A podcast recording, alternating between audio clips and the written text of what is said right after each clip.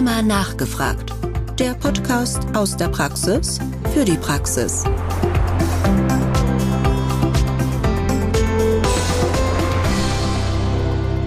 Liebe Zuhörerinnen und Zuhörer, herzlich willkommen zu Rheuma nachgefragt, unserem Podcast aus der Praxis für die Praxis mit Themen rund um die Rheumatologie.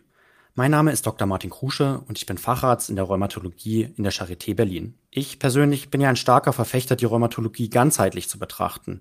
Und deswegen wollen wir uns auch heute einem rheumatologischen Thema zusammen mit einer anderen Fachrichtung widmen. Und zwar soll es heute um den Rheumafuß gehen. Warum werden rheumatisch veränderte Fußgelenke gar nicht in den Scores berücksichtigt? Sind diese Veränderungen denn nicht eigentlich maßgeblich für die Mobilität und auch die Autonomie des Patienten? Und was passiert, wenn diese Veränderungen in den Füßen progredient sind? Über dieses Thema möchte ich mit meinem heutigen Gast, Herrn Dr. Wolfgang Bracker, sprechen.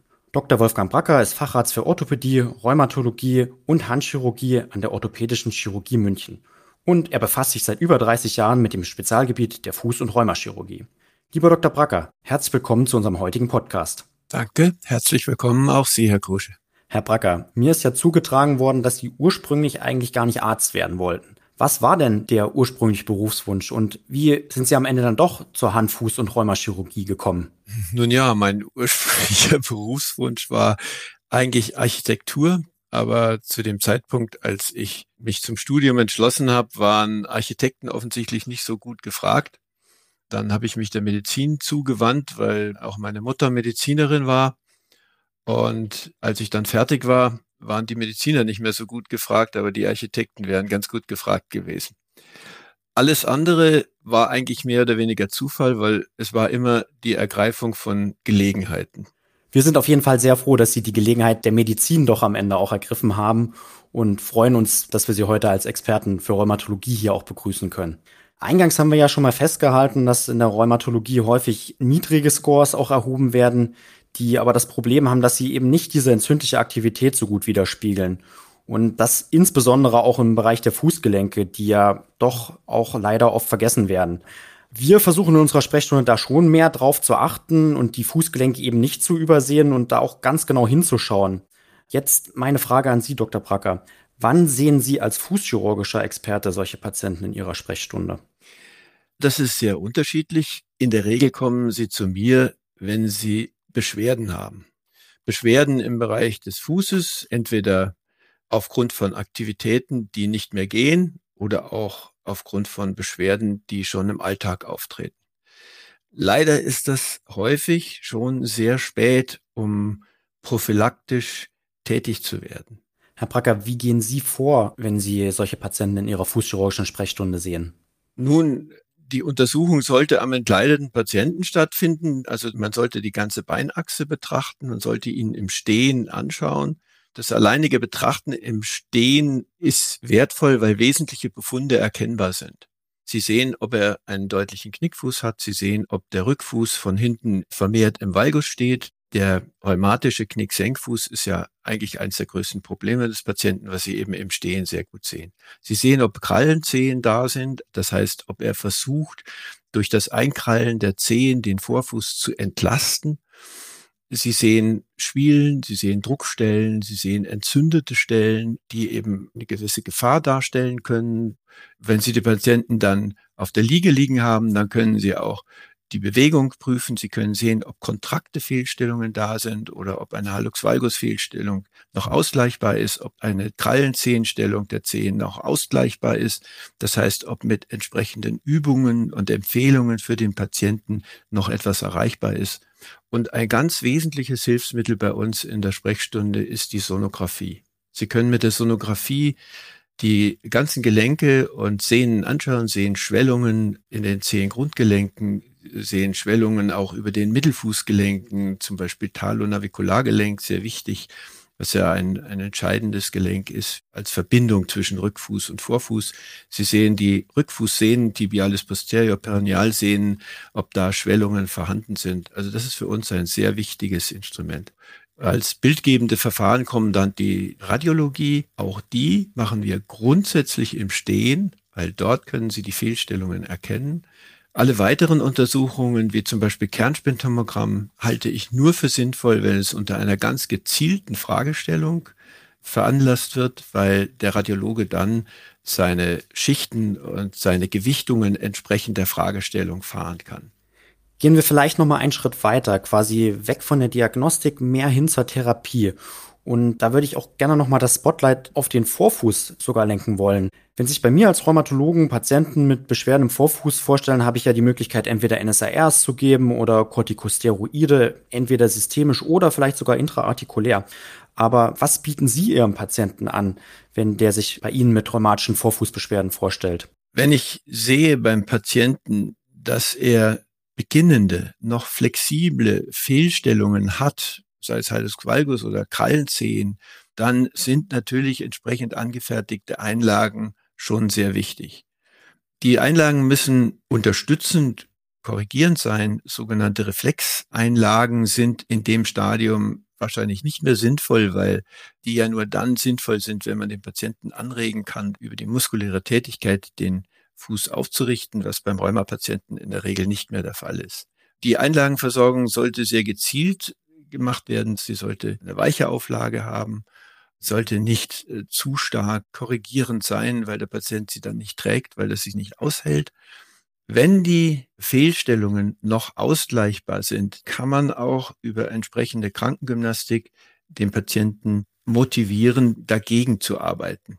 Man kann die kleine Fußmuskulatur trainieren, den Adduktor Hallucis brevis trainieren. Krankengymnasten nehmen da auch Feedback-Methoden, wo sie eben durch Gefühl dem Patienten zeigen, wann sich dieser Muskel anspannt, wenn man die Finger drauflegt. Das kann man sehr gut machen. Ja, ich glaube, das ist eine ganz wichtige Aufgabe für den Rheumatologen, den Patienten da wirklich auch zu motivieren, Physiotherapie zu machen.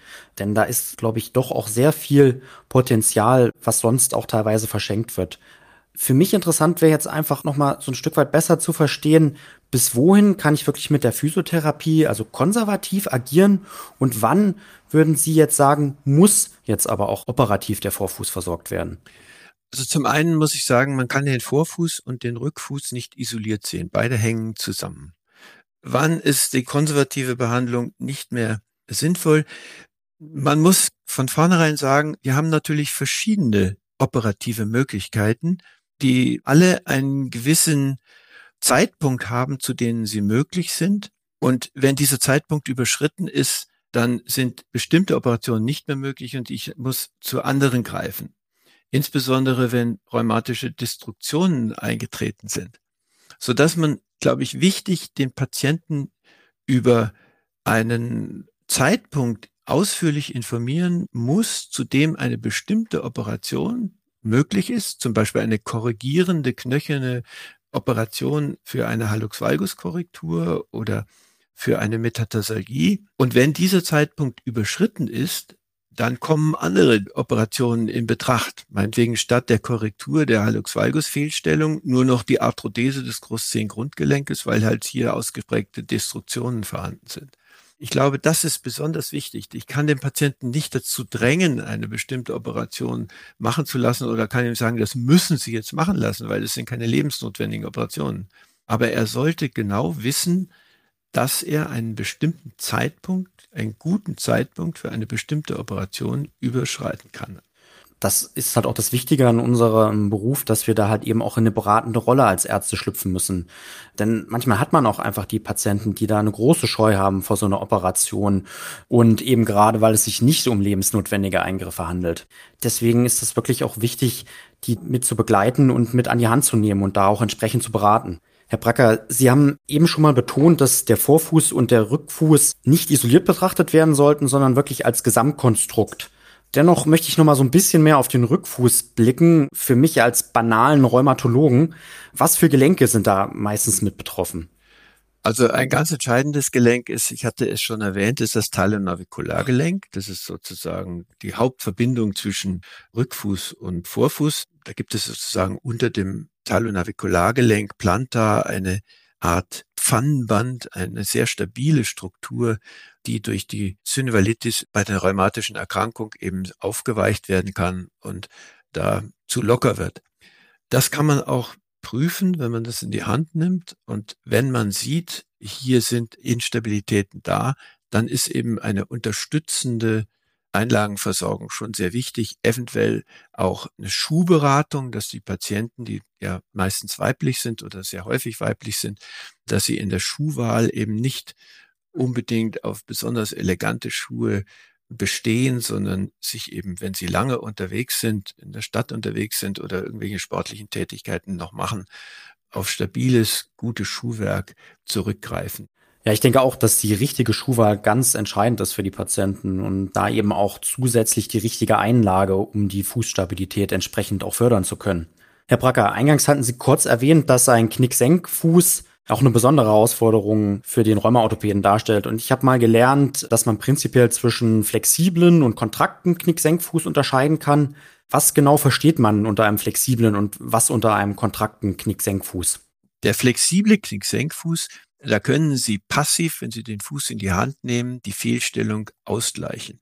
Wenn Sie jetzt einen flexiblen Fuß haben, dann können Sie operativ durch Korrekturen versuchen, diese Fehlstellung zu beseitigen, indem Sie zum Beispiel eine medialisierende Calcaneus-Osteotomie machen oder eine Calcaneus-Verlängerungsosteotomie und den ersten Strahl vielleicht noch stabilisieren, dann können Sie eben korrigierend eingreifen und können sozusagen die normalen Gelenke des Fußes erhalten.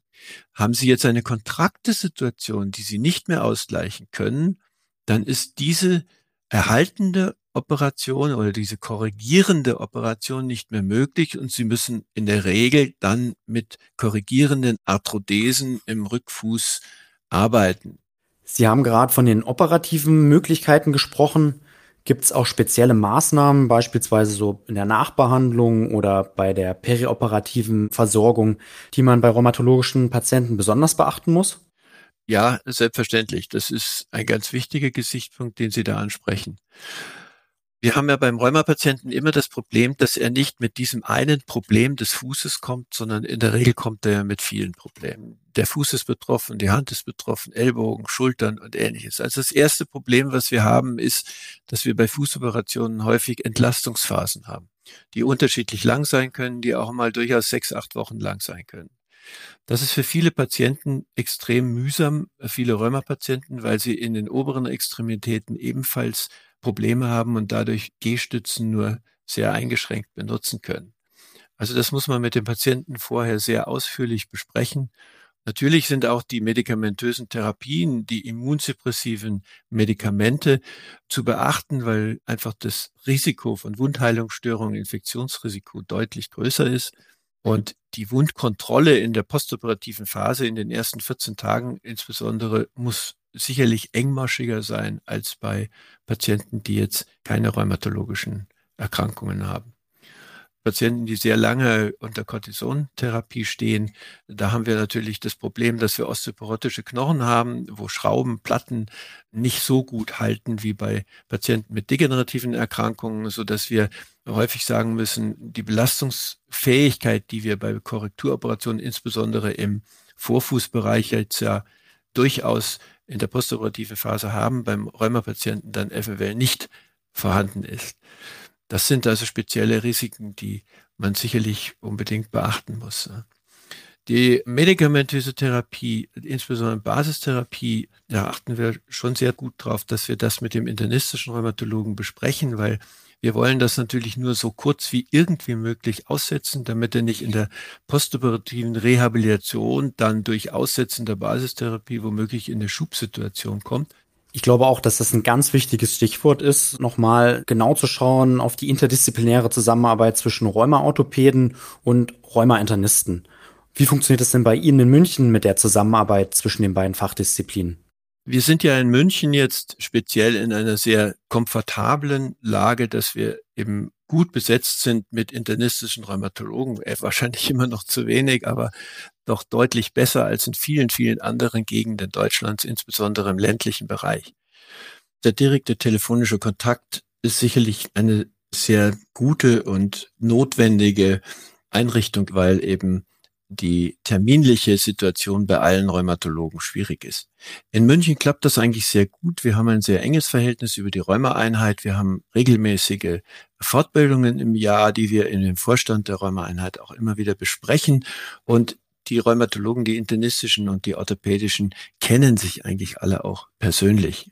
Ein Problem ist, was mir sehr am Herzen liegt, dass diese Score-Gläubigkeit, will ich es mal so etwas despektierlich nennen, vorhanden ist. Der Score stimmt, also stimmt die medikamentöse Therapie und alles ist gut. Das ist jetzt sehr überspitzt ausgedrückt, ich weiß das, aber trotzdem möchte ich den Fokus darauf legen, dass ein Score, den ich erhebe, über das einzelne Gelenk, sei es am Fuß, sei es an der Hand oder sonst was, eigentlich gar nichts aussagt. Gut, dass Sie die Scores hier nochmal auch ganz deutlich angesprochen haben und da für mehr Aufklärung gesorgt haben. Ich weiß bei dem Thema, da scheiden sich auch in der Rheumatologie häufig die Geister, aber ich bin mir sicher, das war wirklich nochmal eine ganz wertvolle Information, gerade auch für unsere jüngeren Kolleginnen und Kollegen, die heute zuhören. Ja, lieber Dr. Bracker, ganz herzlichen Dank für diesen Einblick. Ich glaube, das war ein sehr schönes Resümee am Ende, dass wir eben nicht nur stoisch an die Scores glauben sollten, sondern wirklich auch den Patienten individuell und auch die Gelenke ganz individuell nochmal betrachten sollten. Ich habe auf jeden Fall ganz viel mitnehmen können. Ganz herzliches Dankeschön für die tollen und spannenden Einblicke aus der Praxis und vor allem auch an das Herangehen der Rheuma-Orthopäden an das Thema. Das war unser heutiger Podcast Rheuma nachgefragt aus der Praxis für die Praxis. Ich bedanke mich bei allen Zuhörerinnen und Zuhörern für Ihr Interesse und würde mich freuen, wenn Sie auch in der Zukunft mit dabei sind. Wir haben noch viele spannende neue Themen für Sie vorbereitet. Vielen lieben Dank und bis zum nächsten Mal. Rheuma nachgefragt. Der Podcast aus der Praxis für die Praxis.